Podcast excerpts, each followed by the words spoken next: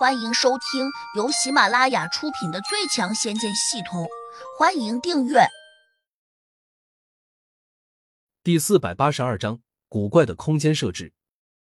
但修炼中人却可以随便进出，只不过由于那些野兽太过凶狠，所以也几乎没有人到那里去。胡杨并不关心这些，他只想怎么从这里出去。本来到天岭大峡谷就是为了寻找杜玉儿的父亲。没想到无意之中竟被困在了这里。可现在的问题是，进来买药材的道士是怎么出去的？胡杨表面上不便问他，就算他知道也不能问，这样肯定会引起怀疑。道士一旦暴露了自己是无意中闯进来的，只怕那个姓鲁的地仙不会放自己离开。等会儿你收了工，我请你喝酒。胡杨对麦子热情的介绍表示感谢。麦子有点受宠若惊，二话不说，立刻就答应了。麦子住在一个茅草屋里面，他这屋子还算宽敞，从外面看只是一个圆形的，如同蒙古包一样的草屋，实际上里面还分隔出了两室一厅，外带洗漱间，没有厨房。对于他们这种级别的修炼中人来说，基本上不用吃什么东西，天天修炼获取灵力就已经足够了。不过。当胡杨拿出了美酒、牛肉干和水果时，麦子还是吃的很欢。可能很少有人请他喝酒吃东西，包括那些进来买药材的道士，几乎都不会同他来往。因此，他非常感激胡杨。但即便如此，两人还是没有马上走到知无不言的地步。麦子喝了很多酒，一时兴奋，便说了不少关于药材的事情，大致是什么药材属于上品。哪些药材属于次品？哪些药材更值钱？等等。他说这些话时，刻意压低了声音，好像生怕别人听见。看得出来，他想以此来报答胡杨对他之恩。而且他还认为，进来买药的道士能够拿美酒美食来讨好他，不就是为了得到上好的药材吗？拿人手短，吃人嘴软。麦子自然是不想太亏欠胡杨。可惜胡杨根本就不在乎这些，杜玉儿倒是听得十分认真，把那些药材名逐一记了下来。不多会儿，麦子就喝醉了，斜着身子靠在了椅子上。杜玉儿有些惊讶，小声问：“他并没有喝多少吧？怎么就醉了呢？”胡杨嘴角浮起一丝诡异的笑意：“他要是不醉，我怎么有机会？”杜玉儿这才反应过来。胡杨在酒里面可能下了药，胡杨当然给麦子下了药，那样才能让他处于催眠状态，才可以任由胡杨问什么他答什么。通过一番细问之后，胡杨并没有得到多少有价值的东西。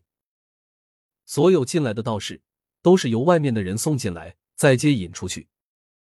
换言之，胡杨根本没有任何办法从这里出去，因为他不认识接引的人，别人也不认识他。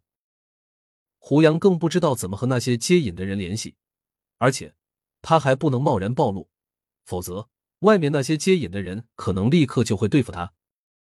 在这个空间中，功力最差的便是麦子这样的农夫。由此可见，那些担任接引任务的人必定更加厉害。胡杨不敢托大，毕竟以他现在的功力，甚至连麦子这样的农夫可能都干不过，更何况那些接引人了。这空间里面另外设有专门的驿馆，自然是给前来买药的人居住的。从麦子这里已经得不到什么有价值的消息了，胡杨只好带着杜玉儿去了附近驿馆。驿馆是那种独栋的小楼，被一个法术紧紧的包裹着。麦子说过，这种法术十分奇特，外面来的人都可以入住，但这里面摘花种要、砍树伐木的人却无论如何也进不去。足见这些法术设置的十分巧妙，甚至比那种猎狗还更聪明。胡杨第一次见识到了这种自带智慧的法术，心里暗自惊讶。这个空间的主人想必是个非常非常厉害的人物。虽然麦子说空间的主人只是个地仙，但胡杨却有点不敢相信，因为他最近这些日子已经见过不少地仙了，真正厉害的并没有几个。住进小楼之后。胡杨盘腿坐了下来，决定先修炼两天，吸收些灵气，补充自己体内损失的法力。实际上，他仅仅修炼了两个小时，丹田和经脉中便装满了法力。只是，就算拥有再多法力，也没法飞起来，更不能使用法术。这是个非常古怪的地方。可能空间的主人担心外人进来损毁他的珍稀药材，所以故意设置了这样的禁制。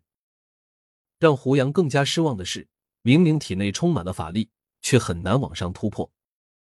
麦子说过，这里面的灵力不是拿来突破境界的，看来所言不假。既然如此，那待在这里就没多大意义了。可能这当中布下这样的设置，也是为了防止那些假借买药的人进来蹭灵力，暗中修炼。发现了这些问题之后，胡杨止不住有些苦笑。这个空间的主人太厉害了，做生意做到这种程度，简直就是个极品。空间里面并没有明显的夜晚、白天和黑夜的区别，在于黑夜的天空会变得稍微灰暗一些。所以，胡杨大致休整了两个小时，恢复了功力之后，他便在这四周转悠了一遍。空间其实不算很大，只有几座山。陡峭的山壁连绵在一起，形成了一个井状。偏偏那片原始森林没有这种高耸入云的石壁，但因为里面有很多猛兽，所以很少有人进去。好像空间的主人并不担心有人进去似的，甚至还暗中默许好奇的人进去冒险。在这个奇异的空间中，法术施展不出来，谁又敢轻易到原始森林里面去冒险呢？但现在。